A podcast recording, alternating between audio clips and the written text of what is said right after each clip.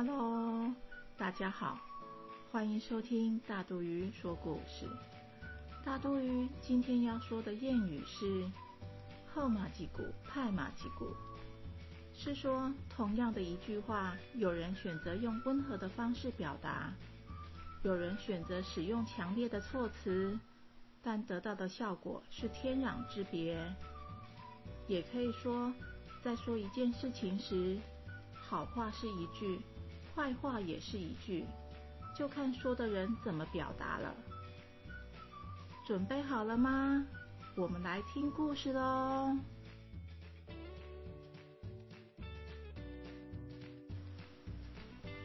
天才刚亮，红猪姨啊就起床忙着整理家务。红猪姨啊非常能干，一个人带着两个小孩小月和小龙住在山坡上。平时做些手工编织毛毯，拿到市集卖，也养了几只羊。日子虽然不富裕，但也还过得去。小月和小龙很乖巧懂事，知道妈妈一个人工作赚钱养家很辛苦，都很体谅妈妈。红珠姨啊，身兼慈母跟严父，但比较多时间是严父。所以小月和小龙对他是又敬又畏，只要哄足姨啊脸一沉，或是变个脸色，姐弟俩便噤若寒蝉，大气都不敢吭一声。有一次，哄足姨啊和邻居豪姐一块在编织毛毯，豪姐认真的请教编织地毯的技巧，哄足姨啊也不藏私，将多年的心得全部倾囊相授。突然，阿布阿布，小月从外头跑了进来。小月啊，家己讲过就这边的呀，早囡仔人爱有早囡仔款，大呼小叫的，成何体统啊！洪祖义啊，低声的斥责着。小月欲言又止的站在一旁。这时，小龙也跌跌撞撞的跑进来，叫着阿布。洪祖义啊说。别插虾米啦！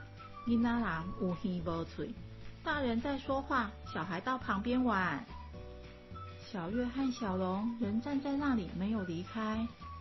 小月忍不住了，嗫嗫辱辱的说：“阿布，我们家的小羊掉到池塘里了。”红珠姨啊大吃一惊，急着说：“阿你那唔卡扎讲嘞！”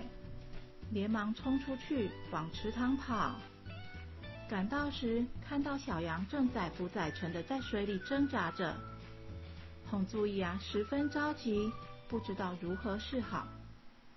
突然发现手里还握着一些毛线，灵机一动，将毛线绕一绕，让它粗一点，就打个活结，往小羊的方向抛过去。